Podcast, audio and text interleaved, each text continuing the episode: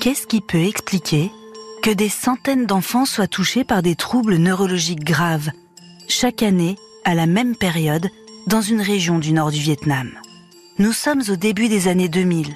Le professeur Arnaud Fontanet, épidémiologiste à l'Institut Pasteur, mène l'enquête pour tenter de comprendre. Dans l'épisode précédent, il raconte les pistes qu'il a explorées avec d'autres confrères. Et il y a une grande avancée. La quasi-certitude désormais que cette épidémie mystérieuse a un lien avec la culture des litchis dans cette région. En 2012, six ans après le début de son enquête, le professeur Fontanet et plusieurs collègues publient ses résultats, mais il leur manque une inconnue majeure. Pourquoi et comment les litchis rendraient ces enfants malades?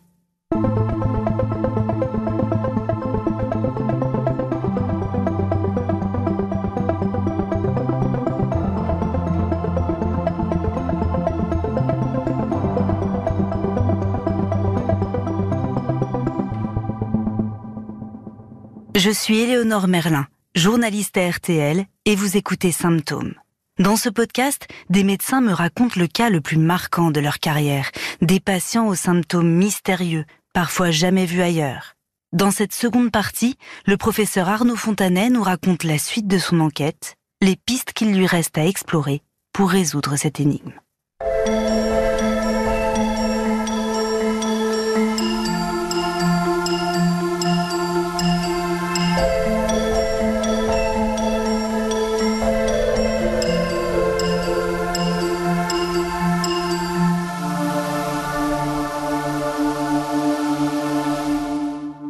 Dans cette réflexion, on a commencé à se dire, on trouve pas de virus de façon évidente. Est-ce que ça pourrait pas être lié à des toxiques hein, et notamment des pesticides qui étaient utilisés euh, lors de ces récoltes de litchi, en tout cas dans la culture des, des arbres à litchi et de la région. Et on fait un inventaire des euh, différents types de pesticides qui étaient utilisés en prenant des photos pour avoir euh, toutes les références par les, populations. Et on regarde un peu la littérature. Est-ce qu'il existait euh, des causes euh, d'atteinte du cerveau liées à des pesticides, par exemple? Et là-dessus, on retrouve rien de probant, et en tout cas rien qui soit associé à des tableaux cliniques aussi brutaux que ceux que l'on avait observés. Ah, ça continue à me tarabuster, hein, et je me disais non, je peux pas euh, complètement euh, jeter le gant. J'étais embêté qu'on n'arrive pas à, mettre le, doigt donc sur euh, la cause de ces euh, des céphalites et occasionnellement, j'allais sur sur internet, sur Google et je t'appelais litchi encephalitis parce que je me disais il y a quand même beaucoup d'autres endroits au monde où on cultive du litchi. Est-ce qu'il n'y aurait pas d'autres lieux où les mêmes choses se produiraient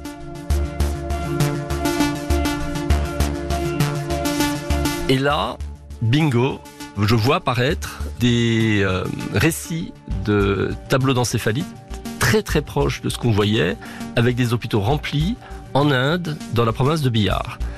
Et la province de Bihar, c'est une des régions les plus pauvres d'Inde. Et il y avait même des reportages de la télévision indienne, voire de la BBC, avec là des euh, services entiers de pédiatrie remplis euh, d'enfants touchés par ces encéphalites.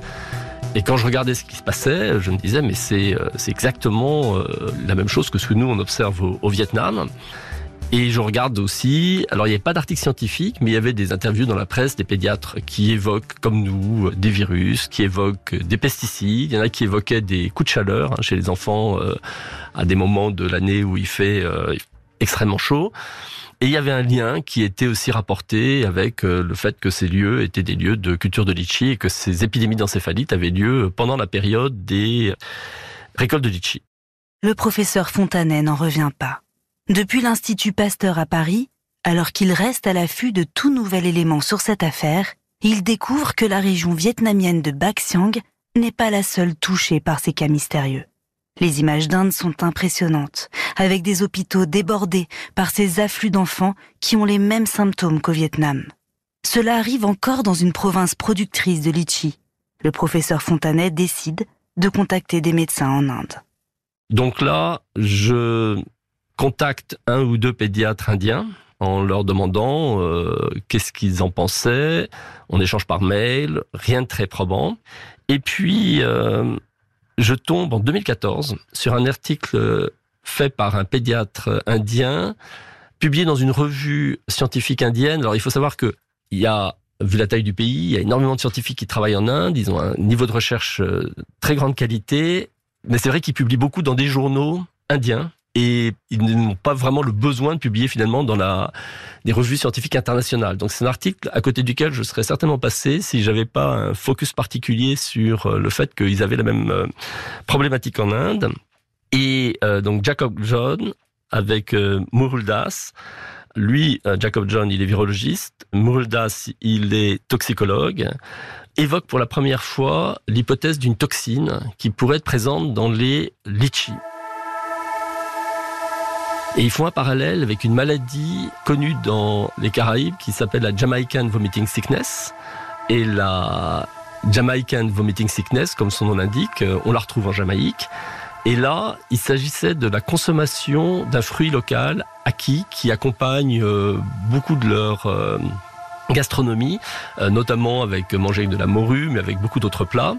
Et il est décrit dans chez certaines personnes des crises qui se manifestent par des vomissements, mais aussi quelquefois des crises d'épilepsie et des comas, après la consommation abondante de ce fruit qu'on appelle l'acquis. Alors tout ça a été un peu nouveau pour moi. Je regarde un peu plus près. Et si Jacob John et Muradas évoquaient une euh, possible piste pour les litchis, c'est que le fruit, l'acquis, est de la même famille que des litchis. Hein, c'est des sapindacées. Et ils se disent, voilà, dans le l'acquis, il a été mis en évidence la présence d'une toxine, d'hypoglycine A. Est-ce qu'elle ne serait pas présente aussi dans, dans les litchis alors, ce que fait l'hypoglycine A finalement, c'est d'induire des hypoglycémies profondes et qui peuvent être responsables de coma et de décès. Et du coup, on sort du cadre des encéphalites pour entrer dans un autre cadre qui est celui des encéphalopathies. C'est une atteinte métabolique finalement du cerveau. Et c'est vrai que c'est là où on se rend compte que les caractéristiques cliniques ne euh, sont pas exactement les mêmes. On n'est plus dans un tableau infectieux majeur avec une fièvre très élevée, mais dans quelque chose qui est plus euh, neutre dans sa présentation, en dehors du fait qu'il y avait ces, euh, ces comas, hein, qui étaient finalement des comas hypoglycémiques.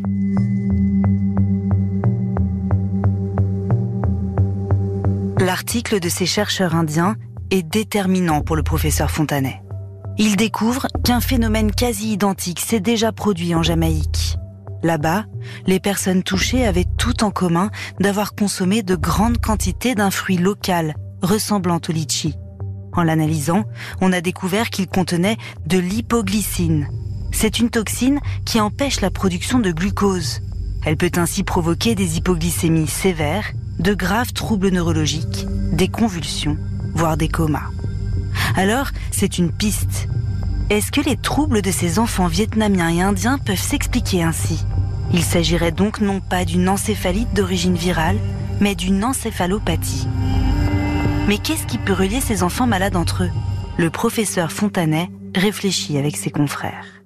Après, on se disait, attendez, il y a quand même... Euh, les litchis sont consommés dans le monde entier. Donc, euh, on ne connaît pas ça euh, du tout, jamais décrit dans les pays entre guillemets industrialisés. Donc comment se fait-il que les litchis puissent être toxiques dans ce contexte et pas dans le contexte que nous on connaît où on consomme tous des litchis occasionnellement? Et là finalement le parallèle avec la région de Bihar qui est une région très pauvre d'Inde euh, nous a amené à, comprendre un petit peu mieux euh, ce qui pouvait éventuellement se passer. Euh, vous avez des régions très pauvres, des familles très pauvres, des enfants qui sont au bord de la malnutrition, vous introduisez les litchis et brutalement, chaque année, arrive au moment de la récolte la possibilité pour les enfants, en participant à la récolte, de se nourrir de litchi eux-mêmes et de façon très abondante parce que c'est un fruit qui est à portée de main, qui est bon à manger, sucré. Et ces enfants, euh, et les enquêtes nous le montraient, pendant les récoltes de litchi, pouvaient absorber jusqu'à 150 litchis par jour. Or là, on a des petits enfants de 5 ans qui sont malnutris et qui finalement avaient comme seule nourriture euh, les litchis pendant la journée. Et le soir, ils allaient se coucher donc pendant la nuit, vous aviez une hypoglycémie qui se constituait. S'ils n'avaient pas fait un dîner euh, abondant, j'ai envie de dire la veille, et au moment où ils auraient dû faire appel à des stocks de glucose dans le foie, bah, ils en ont pas parce qu'ils sont malnutris. Et il y a un processus métabolique qu'on appelle néoglucogénèse, qui consiste à fabriquer du sucre quand vous n'avez plus de réserve. Et celui-là est bloqué par les toxines des litchis. Et du coup, ils se retrouvaient en hypoglycémie profonde vers 4-5 heures du matin. C'est là où ils faisaient cette crise convulsive qui réveillait les parents euh, sous forme d'un cauchemar. Et finalement, là, la boucle était bouclée. Donc on a une piste qui est euh, maintenant très solide euh, dans cette direction, mais qu'il allait falloir confirmer euh, par des moyens biologiques, c'est-à-dire mettre en évidence la présence des toxines dans le sang ou les urines des enfants.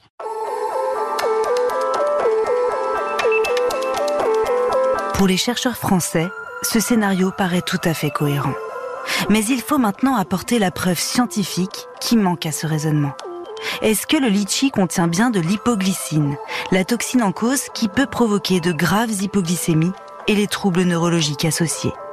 Il faut répondre à cette question, ce qui techniquement n'a rien d'évident. La difficulté, c'est que le dosage de cette toxine, il n'est pas du tout euh, généralisé. Nos collègues indiens contactent le CDC d'Atlanta, qui est l'organisme d'épidémiologie américain qui euh, travaille évidemment sur la surveillance des maladies aux États-Unis, mais a beaucoup d'antennes à l'étranger et euh, demande aussi leur aide pour euh, dans ces investigations d'épidémie. Et très vite, les collègues du CDC d'Atlanta, une fois que la piste des euh, toxines hypoglycémiantes est, est proposée, vont développer un test pour repérer les métabolites dans les urines. Et puis nous, on cherche autour de nous, on trouve personne, sauf un vétérinaire, enfin un biologiste vétérinaire euh, qui travaille en Allemagne, parce que cette maladie est également rencontrée chez des chevaux quand ils mangent des graines des ce qu'on appelle des faux platanes, hein, des euh, érables sycomores. Vous savez, c'est ces petites graines qui tombent en tournoyant. Et nous, enfants, on a tous joué à les faire tournoyer, etc. Bah, ces graines-là consommée en abondance par les chevaux euh, provoque la même hypoglycémie liée à la même toxine qui chez les chevaux se euh, caractérise par euh, une atteinte des, muscles, notamment respiratoires et cardiaques, et peut être très grave. Et Johannes Sander, qui travaille en Allemagne et en Europe, la seule personne à notre connaissance qui dosait ces toxines, mais pour les chevaux.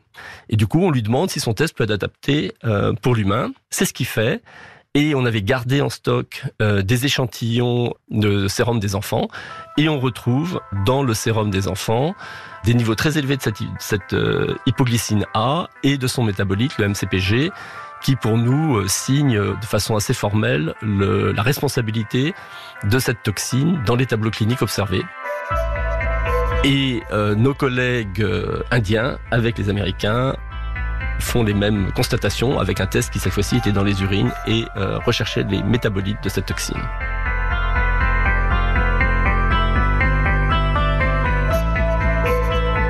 Les deux équipes de recherche, indienne et française, ont avancé en parallèle. Leurs moyens ont été différents, mais le résultat est le même. Les litchis, particulièrement ceux qui ne sont pas très mûrs, contiennent de l'hypoglycine. Les enfants malnutris se régalaient du fruit sucré, et ingérait donc cette toxine en grande quantité. Le soir, il se couchait sans dîner et la nuit, il tombait en hypoglycémie sévère. Il faut maintenant alerter la population en ayant en tête que la culture des litchis est maintenant devenue indispensable à la région qui commence à sortir de la pauvreté. Alors on discute évidemment de ces résultats avec les autorités sanitaires locales. Il y a au début je, je dirais pas de la perplexité parce que euh, l'équipe vietnamienne avec laquelle on travaille a une excellente réputation euh, auprès des autorités locales et le discours que l'on avait et les preuves qu'on apportait étaient euh, assez clairs. Donc je pense que les autorités assez vite sont convaincues du rôle que jouaient donc ces, ces toxines dans les encéphalopathies. Après, il faut se rappeler quand même que ces litchis représentaient une ressource économique majeure pour la région et que de pointer du doigt les litchis du Vietnam par rapport à l'exportation qui était euh, la principale activité euh, associée à, la vie économique de ces litchis euh, était problématique. Donc il y a des discussions avec les autorités vietnamiennes sur la publicité qu'on pouvait faire autour de ces résultats, mais très vite, en revanche, le mot d'ordre de dire qu'il fallait que des enfants ne limitent leur consommation de litchi pendant la, la période de, récolte est, est passé. Les mêmes discussions ont lieu en Inde. Nos collègues indiens publient les résultats, je pense, en 2017 de mémoire, avec euh, travail extrêmement bien mené, euh, très concluant sur euh, l'origine donc de, ces encéphalopathies. Pour nous, ça prendra un an de plus. Et dans le même temps, l'information est passée dans les villages pour demander à ce que les populations fassent attention sur la consommation des litchis. Alors ce qui est intéressant, c'est que au fur et à mesure que les années passaient, on se rendait compte finalement que l'amplitude des épidémies associées au litchi diminuait. Et quand nous on retournait dans les villages pour y travailler, on a vu ces villages se transformer. Grâce au litchi, la population est devenue euh, plus riche et a pu euh, vraiment, on a vu des infrastructures se créer dans ces villages. Euh, quand on travaillait sur les entérovirus, on se posait le problème des, des, sanitaires, par exemple. Et là, on a vu que chaque maison, entre-temps, avait construit des sanitaires séparés grâce à l'argent qu'ils avaient recueilli grâce au litchi. Et on voyait aussi que les enfants, euh, eh bien, ils mangeaient beaucoup mieux parce que les familles étaient devenues beaucoup plus riches. Et au moment où finalement on avait mis le doigt sur la, la responsabilité des, de ces toxines, était un moment où on voyait que dans les familles, le risque associé à une intoxication par euh, les litchis avait diminué parce que d'une part les enfants étaient beaucoup mieux nourris, donc beaucoup moins vulnérables par rapport au risque de euh, se retrouver en hypoglycémie profonde parce qu'ils avaient des stocks de, glycogène dans le foie. Ensuite, ils n'avaient plus besoin de se nourrir euh, comme ils le faisaient de litchi qui était à une période peut-être l'alimentation la, principale pendant ces trois semaines pour eux, alors que là, ils avaient une alimentation beaucoup plus diversifiée. Et finalement, graduellement, la problématique de ces encéphalopathies était en train de diminuer. Et la même chose a été observée en Inde. J'ai lu depuis des papiers qui ont été publiés qui racontent que ces villages se sont enrichis, la malnutrition diminue, euh, les enfants ont des sources d'alimentation beaucoup plus variées, et le problème était aussi en train de disparaître.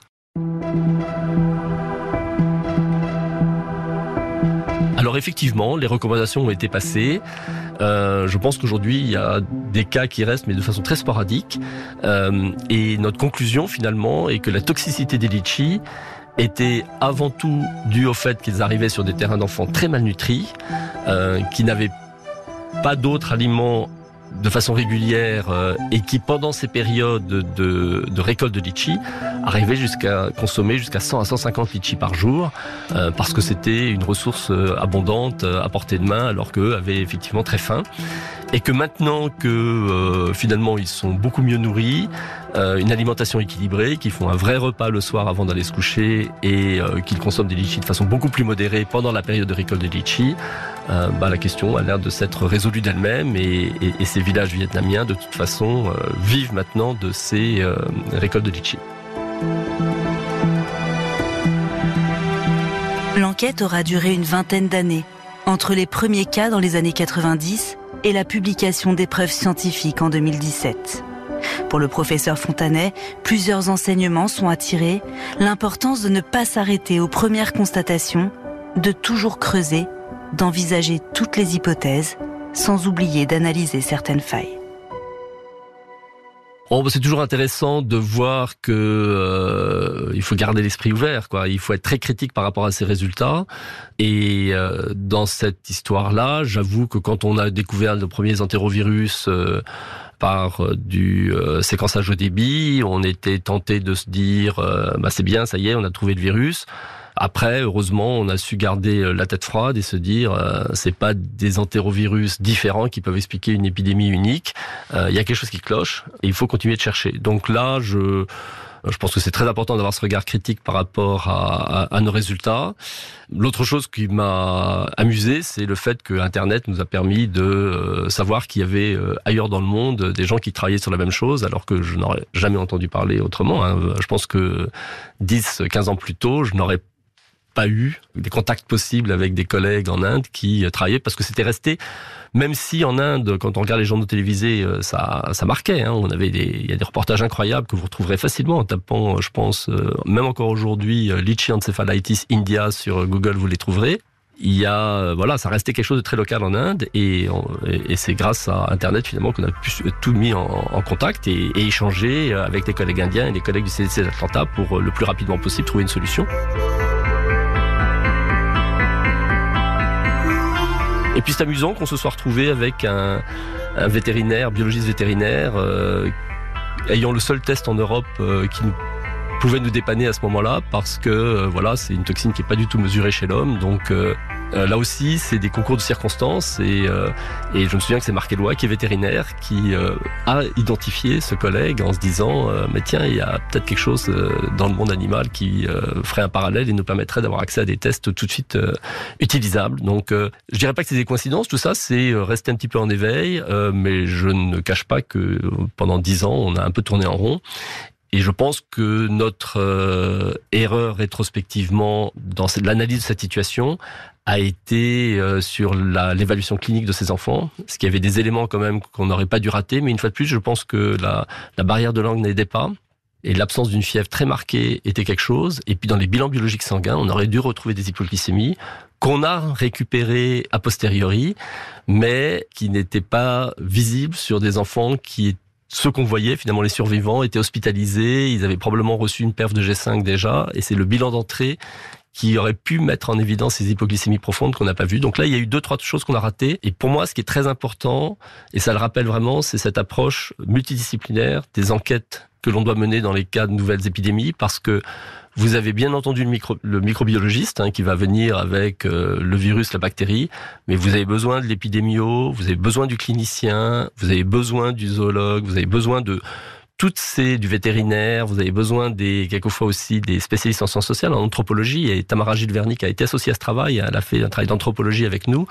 Faut discuter avec les familles, comprendre qu'est-ce qui se passait, euh, parce qu'il y en a un dans le groupe qui à un moment pourra mettre le doigt sur euh, la piste et dans la liste des spécialités qu'on peut euh, associer hein, dans ces enquêtes, eh ben, ne pas oublier non plus les toxicologues. Finalement, euh, dans cette euh, épidémie, c'était eux qui avaient la clé.